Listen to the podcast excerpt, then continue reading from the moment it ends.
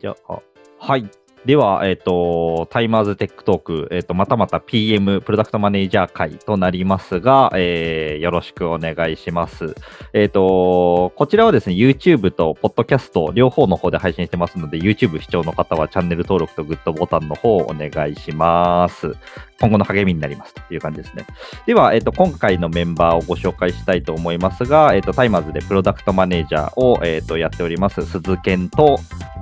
では、どなたからか。はい、えー、同じくタイマーズで PM やってる佐久間です。もう1名ですね、今回は。はい、同じく PM と言いたいところですが、まだ PMA のアッコです。はい。えっ、と、PMA とは、えっ、と、プロダクトマネー、えっ、と、プロダクトマネージャーアシスタント？アソシエイトか。アソシエイトアソシエイトです。ですね。はい。はいの、えっ、と、3名でですね、えっ、と、ちょっと進行していきたいと思います。今回はですね、えっ、と、10月の27日に、えっ、と、開催されたですね、プロダクトマネージャーカンファレンス2020の方にですね、えっ、と、タイマーズの PM、PMA の、えっ、と、3人全員ですね、まあ、ほぼ有給使って、まあ、有給っていうか、まあ、出出社ではあるんですけれども、あのーみんなで、えっ、と、フルタイムで、えっ、と、参加したという感じだったので、まあ、その感想をですね、えっ、と、おのおの述べ合っていく回にしたいと思っております。はい。皆さん、えっ、と、自分はですね、えっ、と、参加するのが今回で3回目になるんですけれども、えっ、と、佐久間とアッコさんのお二人は初参加だったと思うんですが、いかがでした、まず、じゃあ、佐久間から。はい。今回はまあ状況あって、ね、去年は多分オフラインだと思うんですけど、そうですねオンラインでうんうん。やるってなって、初参戦だったんですけど、はい。なんか、なかなかこう、スムーズで、移動とかもしなくていいですし、ああ、そうですねなん。かこう、場所によって画面が見づらいとかも生じないので、うんうんうんなんかすごく体験として、なんかいいなと思いました、単純に。なるほど。はい。では、アッコさん、いかがだったでしょうか？あ、私もとても楽しく参加させていただきました。もう PM の他の会社の方たちっていうのがどういう方なのか、なんかそういう集会と集まりとかに行ったことがなかったので、すごく緊張して、もっとなんかガツガツしてガンガン喋る人たちばっかりかなと思ったら。あの控えめで落ち着いて素敵な人というか、一緒に仕事したいなって思う人たちばかりでした。ああ、なるほど。あいいですね、、はいい発言ですね。い 他に参加されてた方も、偉そうですねいいいい気分に、いや、いい気分になるんじゃないですか、はいはいはいはいはい。そうですね、今年は、えっ、と、PM カンファレンス2020は、えっ、と、フルオンラインでの開催だったので、えっ、と、あれですね、利用、使うツールとしては、えっ、と、Zoom のウェブウェビナー、の機能と、あとはディスコード。あとはまあちょっとミューラルとかも使ったりはしましたけど、ほぼ、えっ、と、ウェビナーとディスコードを中心に開催したという感じでしたね。うん。で、えっ、と、えっ、と、9時半会場で、えっ、と、17時半が、えっ、と、終了とかだったかな。はい。で、えっ、と、まあ、途中、えっ、と、一あの、お昼の1時間休憩とか、10分、30分の休憩とかはあったりするんですけれども、もうたくさんのセッションぶっ続け、で、えっ、と、いろんな方が、まあ、えっ、と、登壇、もう国内、海外、えっ、と、いろんな有名企業が、えっ、と、とか、まあ、あれですね、先進的なことをやっている企業が、まあ、登壇したという感じな回でしたね。今年も私、えっ、と、まあ、オンラインとしては、まあ、初参加だったんですけれども、結構もう濃密な回だったイメージはありますね。私は疲れました。うん、濃密でしたよね。自分はちょっと、あの、最後、あの、インプット量が多すぎて疲れ果てて、ヘトヘトだったんですけど、佐久間は大丈夫でした？そうですね、僕も結構、あの、ヘトヘトにはなりました。はい。じゃあですね、そんな中で、えっ、と、今回ですね、この3名が、えっ、と、気になったトークセッションを、まあ、各自、えっ、と、ちょっとピックアップして紹介していこうと思うのですが、じゃあ、まず、えっ、と、佐久間から、えっ、と、今回、まあ、参加していろんなトークセッションあったと思うんですけれども、このトークセッション結構気になったとかありますでしょうか？教えてください。はい。えっと、佐久間はですね、えっと、なんていうのかわかんないですけど、無無負かな？あの、が、なんか生まれるまでの今後の展望から学ぶプロダクトの作り方っていうやつでほう、なんか、あの、コロナが出て、こう、まあ、テレビ会議が増えた中で、なんか背景が、まあ普通にスナップカメラとかでいろいろいじれるとかあると思うんですけど、はいはい。その背景の上にさらにこうスライドとかをなんか載せられて、さらにそのスライドの中に自分のこう映ってる顔みたいなのをこう動かせるみたいな、うんふうだったかな、確か。ちょっと発音が難しいんですよね、このプロダクト。うんふうっていうのか、うんふうって確か読む。そう、あの、海外圏でも、えっ、と、なんて読むんだ、このサービスって、結構話題になってた気がしますね。はいはい。うんうん、はい。そうです。あの、それの、えっ、と、方、うんうん。えっと、代表の方なのかな？すみません。ちょっと登壇者の情報はあんまりちゃんと把握してないですけど、はい、まあまあ。の方が、まあ、どういうきっかけでこれを作るようになったかとか、まあ、PM としてどういうスキルが必要かみたいな話を、まあ、結構いろんな後輩にあのお話しされてたのが、結構僕は、あの、聞いた中で、受講した中で結構一番印象的だったなとは思っていて、うんうん。で、なんか、まあ、特にその、なんかまあパンチラインじゃないですけど、はい。なんか面白いなと思ったのが、あの人は、なんかそのものを、プロダクトとかサービスとか選ぶときに、なんか、あの、イエスというか、なんか、ノーと言わないかみたいな、2種類の人間のタイプがいて、ほうほう。で、そのイエスという人にはイエスを言わせないといけないんだけど、いつも何を言ってもノーっていう人にはノーを言わせないようにしないといけないみたいな、うん。なんかうんそう考え方というか、なんかそういうふうな、その、なんだ、自分の例えばこの運風もサービスとしてなんかこう展開する、よっしゃ、いけるって思うその観点も、そういうふうなこう2種類の人間のこう考え方から、なんかこう、じゃあこれはイエスと言えるってなって、なんかサービスローンチしたみたいな話をしていて、で、まあそこがこうサービス開発とか、あの、の中でもそのリソースを投下する上で、なんかこう、いくら頑張っても、なんかノーと言わない人、あ、ノーと言わないというか、何を聞いてもノーっていう人が、なんかノーと言わないだけにしかならないみたいな。けまあ、満足度的にはプラスに転じていかないことにリソースを使うんじゃなくて、なんかこう、ちゃんとリソースを使えば使うほど、そのイエスって言ってくれる人が、どんどんこう、喜んでくれるようなところに、なんかちゃんとリソース投下していきましょうみたいな話に、まあそこから繋がっていったみたいなところがあって。なんかそこはすごく印象的だったなと、個人的には思ってます。おー、なるほど。ありがとうございます。そうですね。えっ、と、で、さっき佐久間がいた、あの、登壇した人誰でしたっけ？っていう話なんですが、フィル・リービンさんっていう、えっ、と、CEO の方ですね。ファウンダーで、えっ、と、CEO の方です。元エバーノートの CEO をやってた方です。なんで、2社目として、このうんうんっていうサービスを、まあ、リリースしたっていう背景でしたね。はい。ありがとうございます。自分もちょっとそうですね、あの、この、あの、セッションじゃなく、裏のセッションを見てたので、非常に参考になりました。ありがとうございます。では、続いて、えー、アッコさん。はい。えっ、と、今回初参加で、えっ、と、なうち、はいいろんな、まあ、はなセッションがあったと思うんですけど、気になるセッションをぜひ教えてください。はい。もう時間があれば全部紹介したいくらいで、悪いものは全然なかったんですけど、その中でファムのプロダクトとあのユーザーが重なるなっていう点で、えっと、ライオン株式会社さんの子供の歯磨き嫌いの当たり前を変える IoT 歯ブラシ開発っていう。セッションが、ああの実際に身になるというか、はいはいファムのプロダクトに活かせそうだなと思いました。良かったなと思った点は、もともと歯磨きを嫌わ嫌う子どもたちがいる。うんうん。まあ、ほとんどの嫌わない子どもたちはいないレベルで歯磨きを習慣化させるっていうのはすごく難しいことだと、うんうん自分も子育てをして思ったんですけど、うんうん。その課題に対して、まあ、課題解決する、楽しく歯磨きをできるっていうところに向かっていくわけですけれども、うんうん。課題、マイナスであることがむしろ喜びになるっていうような結末だったので、おマイナスであることが喜び。はい、あの課題でそれが大変だなっていうことがむしろ子どもの成長を楽しむ時間になるあのアプリと歯ブラシをあのリンクさせてアプリを見ながら歯ブラシをするとアプリの中の動物たちの体がきれいになっていくっていうようなああ、なるほど、なるほど。可愛らしい、はい、あのものと、えっと、あのデジタルの融合という感じのプロダクトだったんですけどはいはいはい。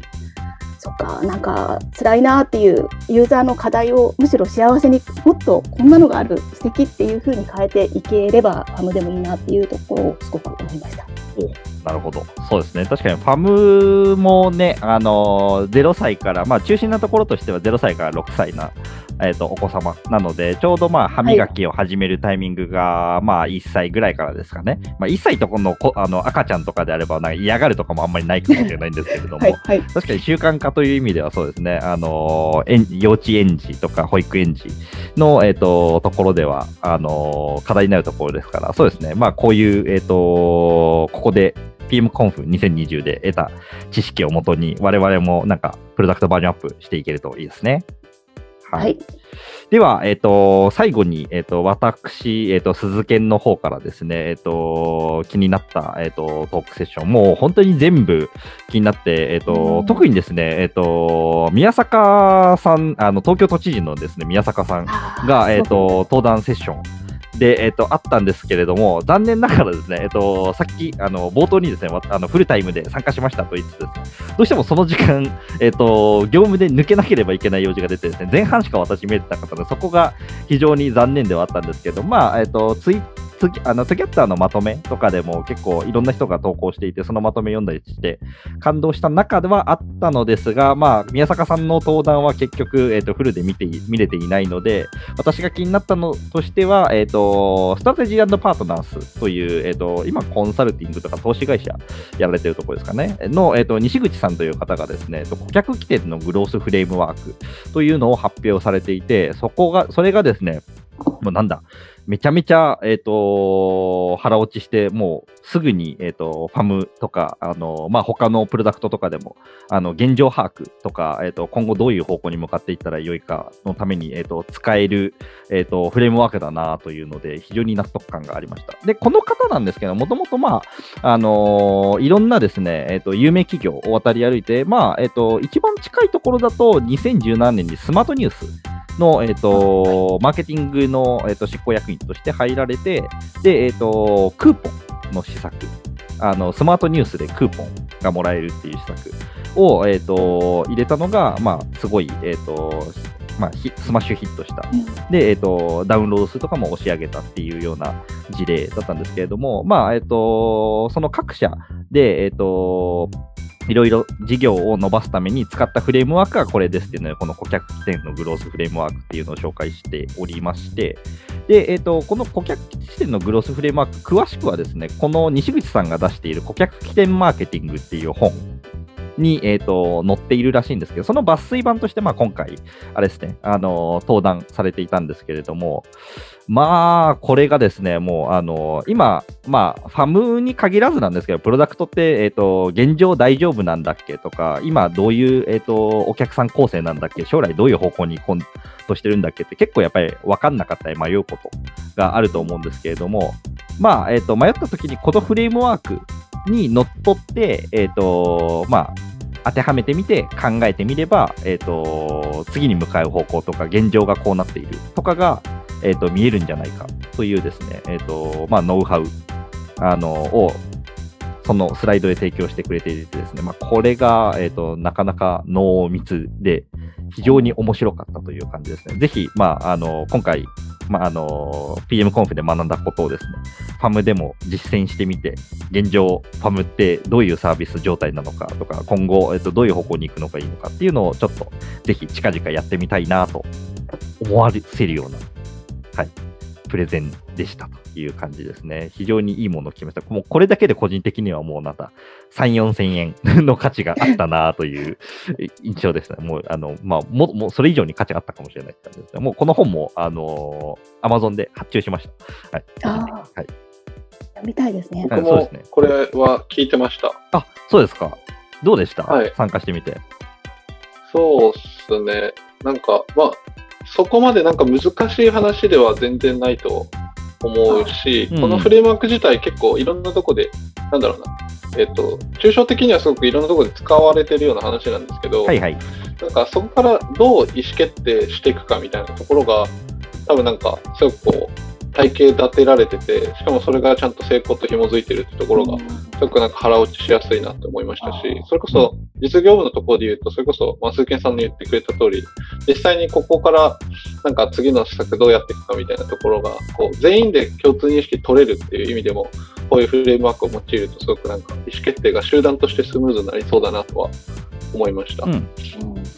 そうですね。なんで、えっ、と、解決策の材料として、この方法、あのを使っていくと、まあ、なんか、あの、いい示唆、出しが得られるんじゃないかとかいうのは、非常に、まあ、共感受けたところでしたね。と、まあ、こんな感じで気になったトークセッション各自、えっ、と、まあ、紹介いただいたんですけれども、今回のですね、えっ、と、じゃあ最後にということで、今回の PM コンフ2020に参加して、えっ、と、学んだこと、学びをですね、一言で言い表して終わろうと思います。では、佐久間、今回のプロダクトマネージャーカンファレンス2020を参加して、学びを一言でお願いします。一言で言うと、えーっと、まあ、リサーチ大事だなっていううん。感じですね。一言で言うと。やっ。ぱこう、まあ、現場 100, 100遍じゃないですけど、はいはい。やっぱ、あのちゃんとユーザーに聞く、顧客に聞くっていうところは、どのセッションでもやっぱすごく語られてる話ではあったので、うんうんうんなんかそこはなんか、こう、ちゃんとしっかりやっていかないとな、よりやっていかないとなっていうのが、まあ、あの、一言学びとしてありました。はい。ありがとうございます。では、続きまして、えっ、と、アッコさん。今回のプロダクトマネージャーカンファレンス2020を参加して、学びを一言でお願いします。えっと、プロダクトで大切なことは、ユーザーに 価値を提供するっていうところ当たり前なんですけど、うんっていうのがすごくよくわかりました。なるほど。金、金儲けと言ったら汚いかもしれないけど、ビジネスなのに、ビジネスですね。そんな美しい世界でいいのかなって思っていたんですけど、うん、ほうほう。美しい世界の先にやっぱり喜びと、あとリターンがあるんだと思ったので、うんうんうん純粋にあのユーザーの価値を考えていくっていうところが大切だなと思いました。うん、なるほど。ありがとうございます。では、えっ、と、最後に私、鈴研の方からですね、今回のプロダクトマネージャーカンファレンス2020を参加しての学びを一言で、ということなんですが、まあ、ズバリですね、えーぶれない価値探しが、えっ、と、大事かなというのを改めてですね、まあ、あの、本当に当たり前っちゃ当たり前な話ではあるんですけれども、いかにですね、まあ、そのぶれない価値探しというところを、まあ、各社追求しているかというのが、えっ、と、今回いろんなトークセッションを聞いて、えっ、と、学びだったなという感じですね。結構、えっ、と、個別施策だけではなくて、えっ、と、会社の、えっ、と、ビジョンミッション、そして、えっ、と、プロダクトのジビジョンミッションを、えっ、と、語っているところも多かったなと思っております。で、まあ、えっ、と、そこはもう、あの、各社、いろいろな、えっ、と、顧客に対しての課題解決になるかなと思ってるんですけど、やっぱりそこを、えっ、と、大切にしている企業さんは、えっ、と、強いし、大きくなるし、まあ、なんだ、えっ、と、世に自慢できる、えっ、と、世に、まあ、あの、世の中に対して、えっと貢献できるサービスをちゃんと提供できてるなという感じがあったので、まあ、改めてですね、我々のプロダクトの方でも、その、えっ、と、ぶれない、えっ、と、価値というのを改めて、えっ、と、見つめ直してですね、で、えっ、と、プロダクトの、えっ、と、ブラッシュアップにかけていこうかなと思っております。という感じですね。まあ、えっ、と、そんな感じで結構長くトークしてきたのですが、これ、えっ、と、PM カンファレンス2020の、えっ、と、参加体験談に関しては以上で終わろうと思います。では皆さんご視聴ありがとうございました。では皆様さようなら。バイバーイ。ありがとうございました。さよなら。